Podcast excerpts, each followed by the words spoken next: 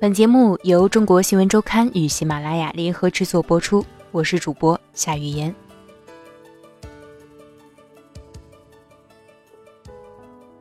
陆琪，双子座，O 型血，职业是作家、商人与女性情感导师。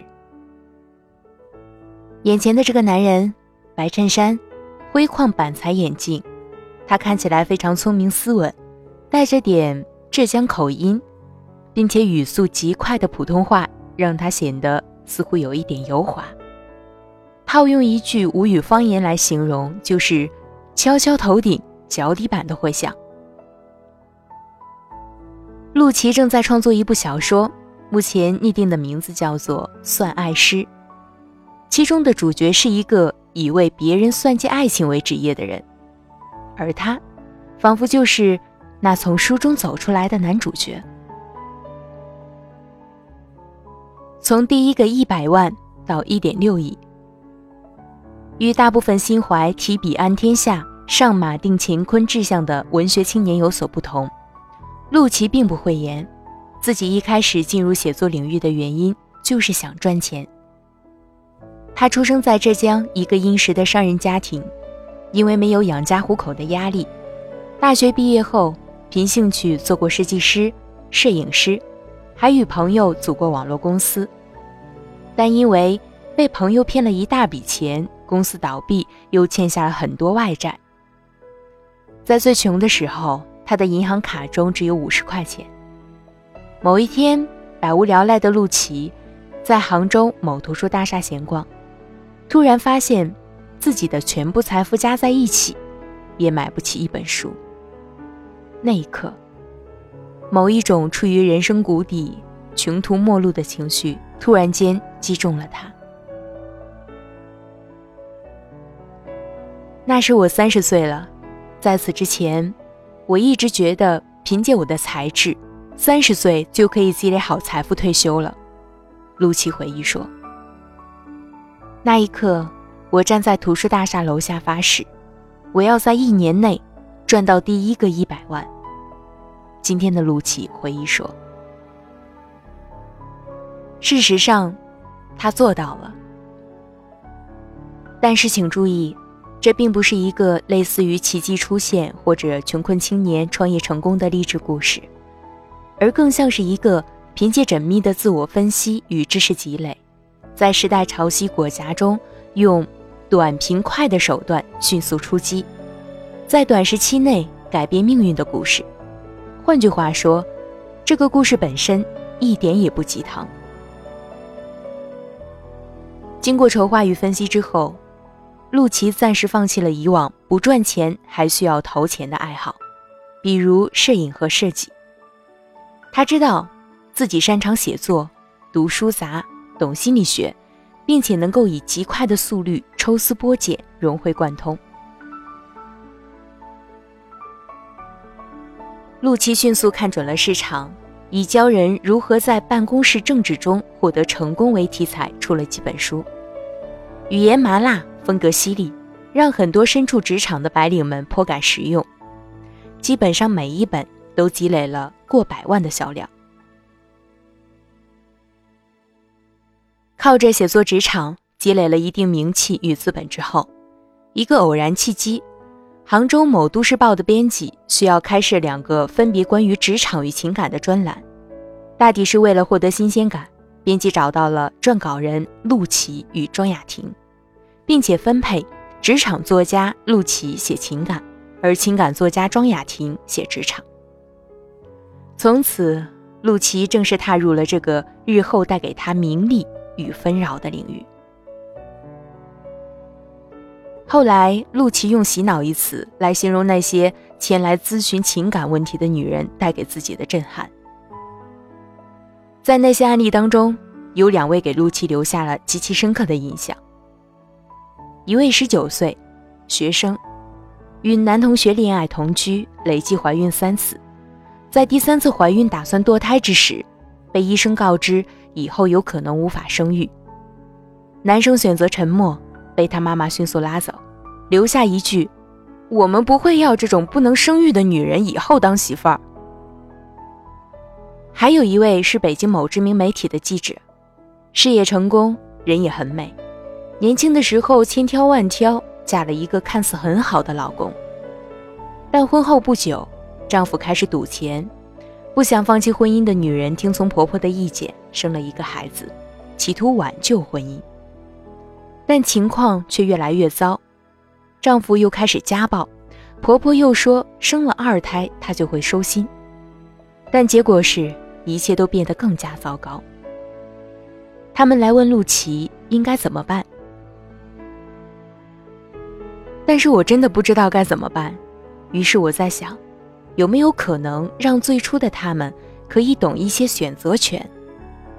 一个人的人生里面，可能只有二十到三十次的选择机会，选择权用完了，人生就完了。很多年前，张爱玲在散文《有女同车》中记录了她在乘坐电车时听到周围女乘客聊天的对话，并且最后得出结论，点题。女人，女人一辈子讲的是男人，念的是男人，怨的是男人，永远永远。虽然这情景让他觉得悲怆，但事实上，一九三零年代的上海和二十一世纪的中国，在这个问题上仿佛并没有发生太大的变化。饮食男女依旧是都市与乡村永恒的主题。当时的陆琪与祖师奶奶张爱玲产生了同样的顿悟，在怀着替人解决问题想法的同时，陆琪也迅速看到了女性情感领域所隐藏的巨大市场与商机。此后，陆琪一方面出书为女性的婚姻出谋划策，一方面在微博等自媒体上用鸡汤体抚慰人心，并首创了深夜发送的晚安微博语录。并且除文字与电视节目外，再延伸出一系列相关产品售卖，比如灵力水晶制品与服装。陆琪的情感生意越来越壮大，并且注册了公司，拿到了一点六亿元的融资。我觉得已经把情感变成了一个产业。今天的陆琪总结道：“陆琪有商业头脑。”事实上，通过贩卖与情感相关书籍的经历，甚至可以追溯到他的中学时代。那时候，他从香港批发进口《金瓶梅》，在同学中私下流通发售，并靠此积累了一小笔财富。实用主义是陆琪奉为圭臬的准则与目标。他常常喜欢用“聪明绝顶”这个词汇来形容自己。并且承认自己最喜欢的作家是倪匡，我爱倪匡，因为他特别聪明，特鸡贼。倪匡是那种能够在危险到来之前就远远嗅出味道，并且提前躲开的人，我也是。陆琪对中国新闻周刊说：“就像我走在路上，远远听见工地水泥车的声音，我就会立刻绕道。”不管绕多远，最后到达目的地，避免对飞溅的水泥弄脏衣服。陆琪打了一个这样的比喻：在经营自己的人生中，出生于上世纪七十年代末期的陆琪，虽然不可能像倪匡一样赶上大时代的狂风暴雨，但他也在每一步的选择上有着自己的筹谋和算计。少年时代，陆琪是一个家长与老师眼中的乖孩子。聪明，但并不叛逆。因为数学成绩差，他选择了报考不计算数学成绩的艺术类高校——浙江传媒学院。虽然父母并不同意，但他笃定坚持，并且在艺术专业课面试中就曹雪芹究竟是不是 gay 的话题与老师展开争论，并且他的结论是：“我认为曹雪芹与脂砚斋是一对好基友。”当然，老师并不同意陆琪的看法，但这样夺人眼球又石破天惊的言论，还是让考官在芸芸考生中记住了陆琪的名字。在刚开始进行情感类写作的时候，陆琪三十出头，并且身为男性，未婚，看起来仿佛在这个长期以来以一群恋爱经历丰富又充满了风花雪月情怀的女人为主要从业者的领域，她并不具备任何优势。之前我写职场，事实上，我也并没有真正在职场中待过。写情感也是同理，一切都是出于对心理学与人性的研究，并不需要我自己真正去经历些什么。陆琪说。他阅读大量心理与情感咨询领域的书籍，然后从各种渠道获得海量数据、故事与案例，并且采取一套科学的、行之有效的方法，将案例与故事进行分析、归纳与归档，并最终条理清晰地从中总结出普适性的规律。听起来，用这样的方式研究情感问题，似乎冷静到了有点残酷的境地。有时候，我觉得我更像是一个科学家，比如写异地恋，我会去做大量的调查研究，画出数据图，比如异地恋平均会维持多久，会在哪个时间节点吵架，哪个节点分手。陆琪对中国新闻周刊说。而在写作方式与风格上，陆琪更是摒弃了一切具备文学色彩与虚伪情怀相关的东西。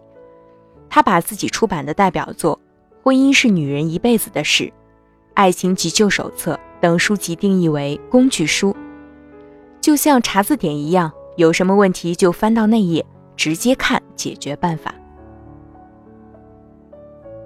这是一个碎画片阅读的时代，一个人买一本纸质的书，厚厚的，肯定是有目的和需求的。我要给他们干货，鲁奇这样总结。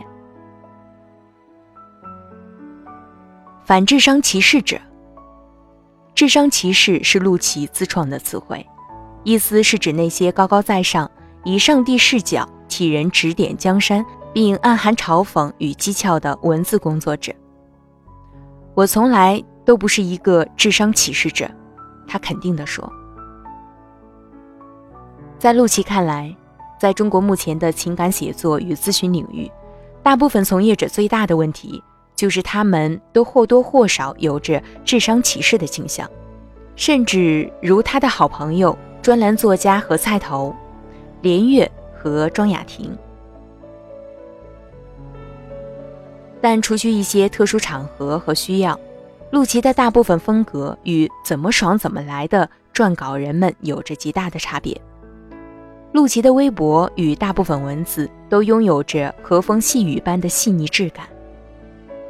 连月可以在听完一个女孩讲故事之后，呵呵呵，哈哈哈的骂人是傻叉，但我是可以去做一些让别人骂我傻叉的事情。陆琪认为，身处情感纠结中的女性，本身就是智商上的弱势群体。当一个人陷入感情的时候，他智商就是降低的。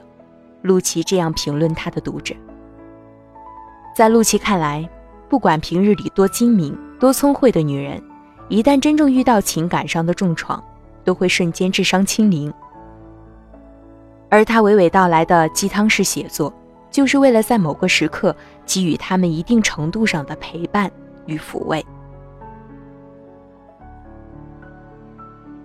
我之前有一个朋友，是那种典型的都市知识女性，你知道。就是在我们印象中绝对不可能看鸡汤的那类人，陆琪对中国新闻周刊说：“其实那并不是一个新鲜的故事，甚至还带有点中国古代痴心女子负心汉的腐朽色彩。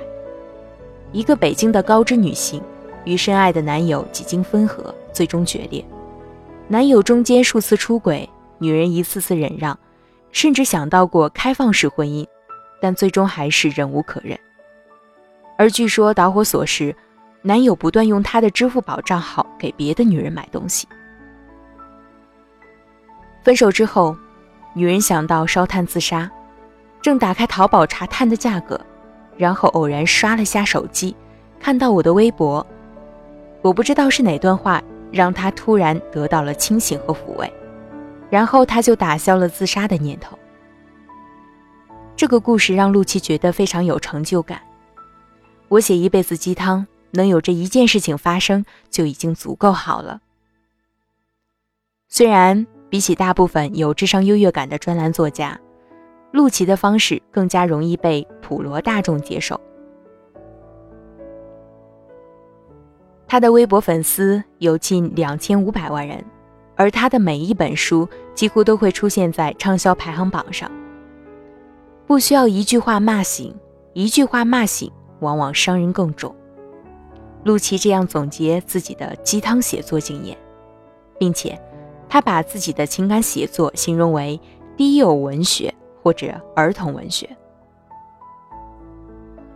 人在处于执念中的时候，智商会大幅度降低。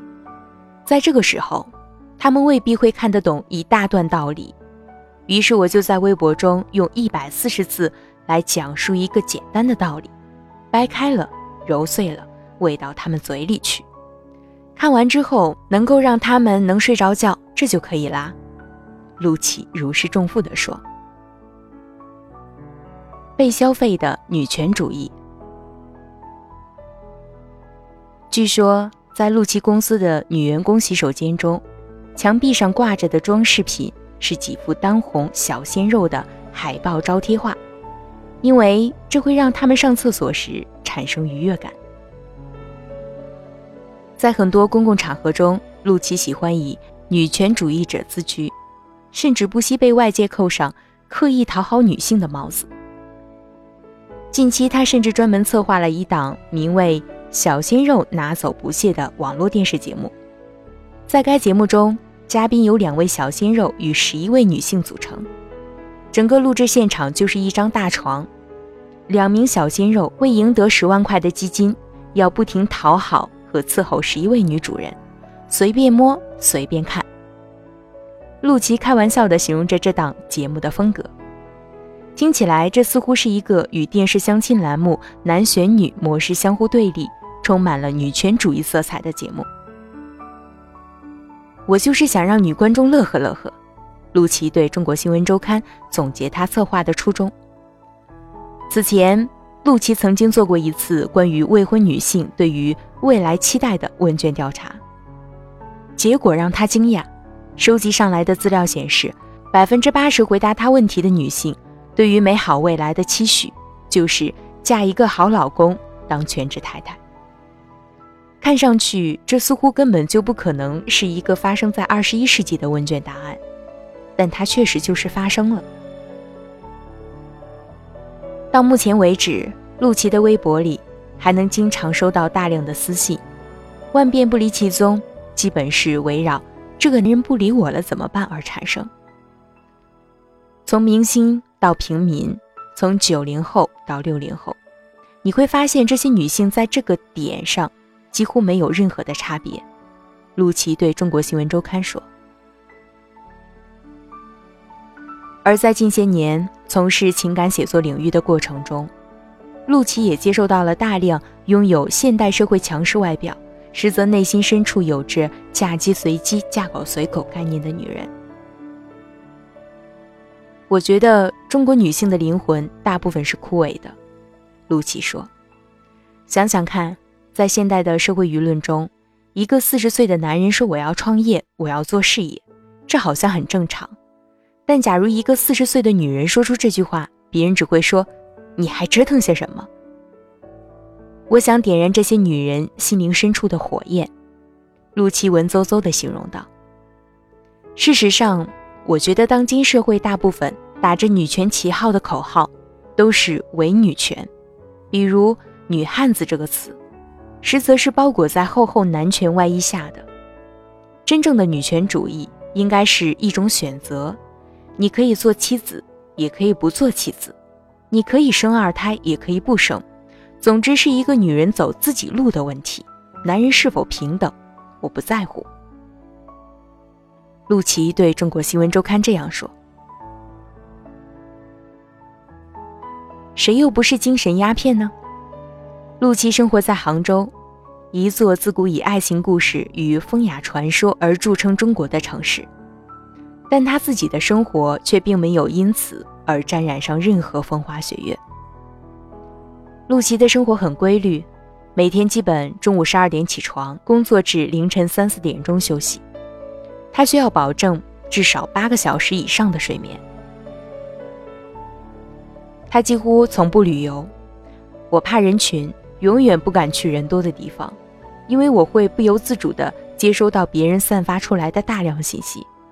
比如，我会不停地观察这对男女一定是第一次见面，那个人脸上为什么会带着忧伤，而他的手为什么会放在兜里？这样会让他觉得很累，并且缺乏安全感。很多时候，面对情感，陆琪的真正看法，冷静的看似有点残酷。人类所有烦恼的根源，一是记忆力太好，二是太聪明。听起来这像是王家卫东邪西毒的台词，并且一点也不鸡汤。虽然陆琪靠着情感写作积累了人气与财富，但他至今还认为情感这件事拿出来卖钱本身就是骗钱。我写关于情感的书，卖的是文字和思想，所有教人如何走出失恋阴影的课程都没有用。